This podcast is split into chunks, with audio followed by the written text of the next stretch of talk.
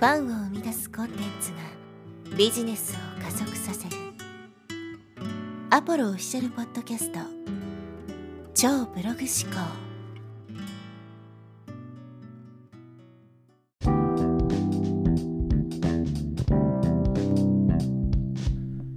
はい、えー、こんにちは、ポロです、えー、今日はですね、ダイレクトにレスポンスしないマーケティングという、えー、テーマでお話していきたいと思います。まあ当たり前ですけど、えー、実際にこういうね、マーケティング手法があるわけではなくて、まあ、ダイレクトレスポンスマーケティングというですね、まあ、マーケティングをもじったものなんですよね。で、ウェブマーケティングやってる人はですね、このダイレクトレスポンスマーケティングってみんな知ってると思うんですけど、まあ、いわゆるその DRM と呼ばれるやつですよね。で、えー、これについてね、まあ、思うところが僕があるので、まあ、最初にまずそれからね、お話していきたいなと思うんですけど、なんか、ね、みんなこう情報発信している中でこう DRM が最強だみたいな話をしてると思うんですよ。で、DRM しか言わないっていうところにですね、僕はすごく違和感を感じていて、他にもですね、いろんなこうマーケティング手法ってあるにもかかわらず、なんかこう、D、DRM のね、情報発信しかしてないっていうのは、なんか変だなっていうふうに思ってたんですよね。で、実際のところね、こう海外の、情報を仕入れてみると、ダイレクトレスポンスマーケティングなんて言葉はですね、全然出てこないんですよね。多分僕が覚えてる中で一回も耳にしたことはないんですよ。そういうまあ専門家の発信している情報。まあ、コンテンツマーケティングとかっていう単語とかよく出てきますけど、ね、インバウンドマーケティングとか。でも、ダイレクトレスポンスマーケティングとか DRM っていう単語は、おそらく僕の記憶する限りでは一度も耳にしたことはないんですよね。だから日本ではすごくですねそれがこう主流となっていてみんな知っているような状態ですけど海外では誰もですねそんなことについて触れてないわけですよ。だからそこに大きなねこう情報の差がある乖離があるなっていうふうに僕は感じていたんですよね。でこれつまりどういうことかっていうと、ね、古い情報からアップデートされてないんだと思うんですよ。もう何十年も前からダイレクトレスポンスマーケティング。これはもうインターネットが発達する前の時代からあったマーケティング手法だから、ね、その時代から、まあ、うまくいった手法を、取り入れて、それをまあネットの世界に持ち込んできたわけですよね。でそれで実際こう当たって、うまくいったと。でもそこからアップデートされてないわけですよ、情報が全然。で、なんでそういう風になるかっていうと、海外からですね、そういう情報が入ってこないから、日本の中を同じ情報がぐるぐるぐるぐる回ってるだけなんですね。だから、いまだにこのコピーライティングが最強だとか DRM が最強だみたいな話がこうずっとね浸透していて多くの人はそれを信じてるみたいなことになるわけですよ。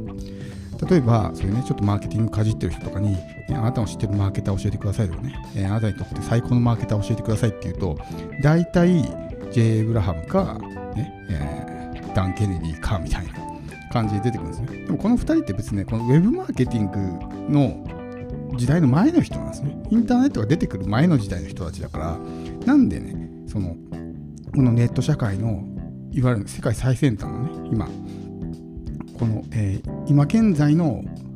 活躍しているマーケターの名前が一切出てこないんだろうって思わないですかね。1人か2人ぐらいはそういうね今こうまさに大活躍しているような人の名前が出てきてもおかしくないのにいまだに何十年も前のねそういう2人の名前が出てくるっていうのはそこに違和感を感じない。とちょっと僕は変だなっていうふうに思うわけですよ。例えばニール・パテルとかねライアン・ディーンとかもう世界トップクラスの、ね、そういうマーケターがいるわけじゃないですか。で実際ベストマーケティング・オブ・オール・タイムっていう感じで検索するとダンの名前も出てこないし J の名前も出てこないんですよね。うん。だからもう全然情報が違うわけですよ。でもそこが海外からそういう情報が入ってこないからいまだに日本人の多くはそういう人たちがね、えー、こう世界のマーケティングの権威なんだ。確かに権威であるのは間違いないんですけどそこから情報がアップデートされてないわけですね。ずっと古い情報を信じてるっていう風になるので、まあ、海外からの情報を仕入れないとねやっぱりこう古い情報のままずっと日本は取り残されていくみたいな感じになると思うんですよね。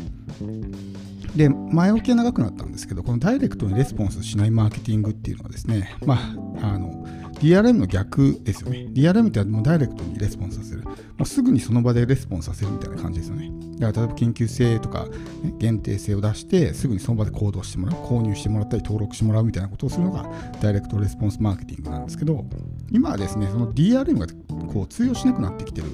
時代なんですよね。もうお客さんが慣れちゃってるから。普段からそういうものをいっぱい目にしてるんで、そういったことをしても全然反応しなくなったんですよね。でありがちとか見たことあるまだこれかみたいな感じになってそういうことをすることによって余計にこう反応が出にくくなったり信用を失ったりとかね。あなんかこの人自分に買わせようとしてるなみたいなのが見透かされてしまうということです。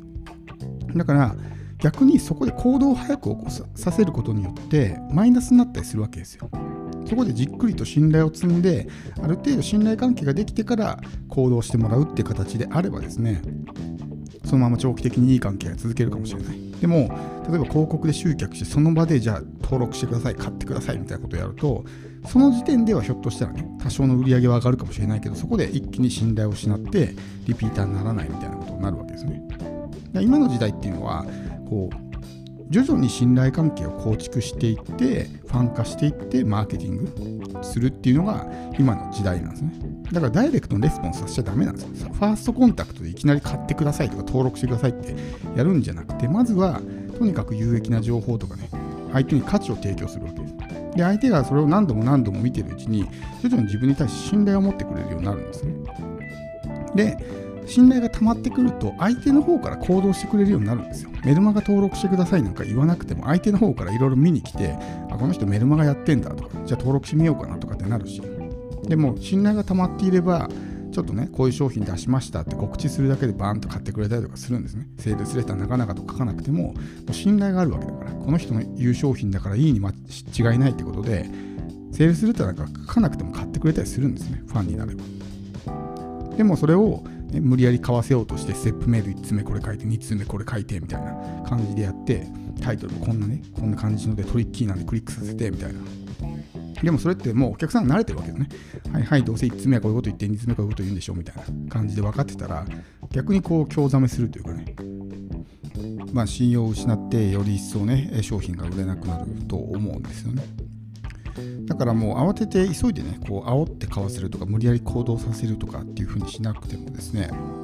まあ、相手が行動してくれるのを待つというか、じっくりとコンテンツを提供していって、価値提供、信頼構築をして、その後ね、えー、自発的に行動してもらうっていうのが、まあ、理想になるわけです。だからこそコンテンツマーケティングっていうのは今後ね、重要になってくるわけですけど、ビジネスってよく恋愛に例えられることがあるじゃないですか。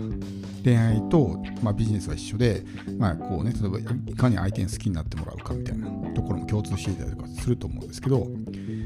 えー、自分が好きになって相手にアプローチしてね、こう例えばデートマニュアルに書いてあることを試していろいろね、相手のこう心を揺さぶろうとするよりも、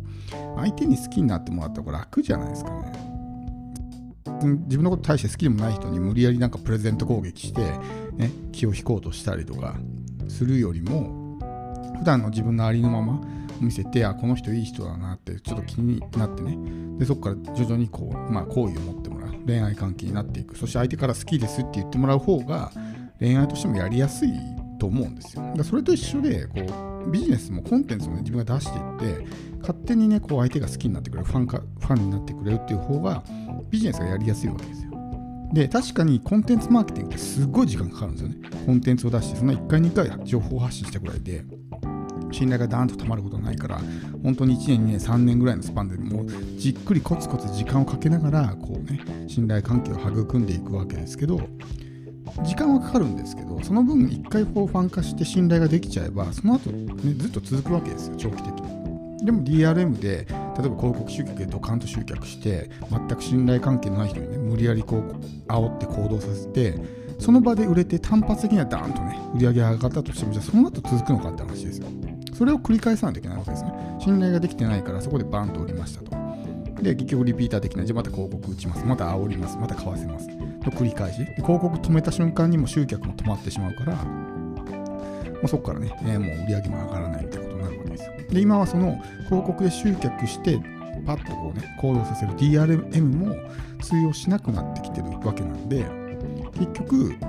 それが、それすらももう今危うい状態になってるわけですよ。いかに相手に好きになってもらうのかってことを考えると時間はかかりながらもコンテンツマーケティングで信頼関係を作っていくそっちの方が長期的にビジネスが安定しますからもちろんね大量にこうねお客さん集めたりとかたくさんの人にいきなりファンになってもらったら難しいですよその相性の問題もあるから合う合わないとかもあるから万人を全員ね同じようにファンにするのは難しいっていうかできないですけどでも一旦そういうファンになった人っていうのは長期的にねいい関係やつこうまあ、いい関係でいられるような人たちになるので、そっちの方が貴重だと思うんですね。例えば僕はこのポッドキャストでね、もう1本目のエピソードから、ね、メルマガ登録してくださいとかね、僕の商品買ってくださいって言ってたら、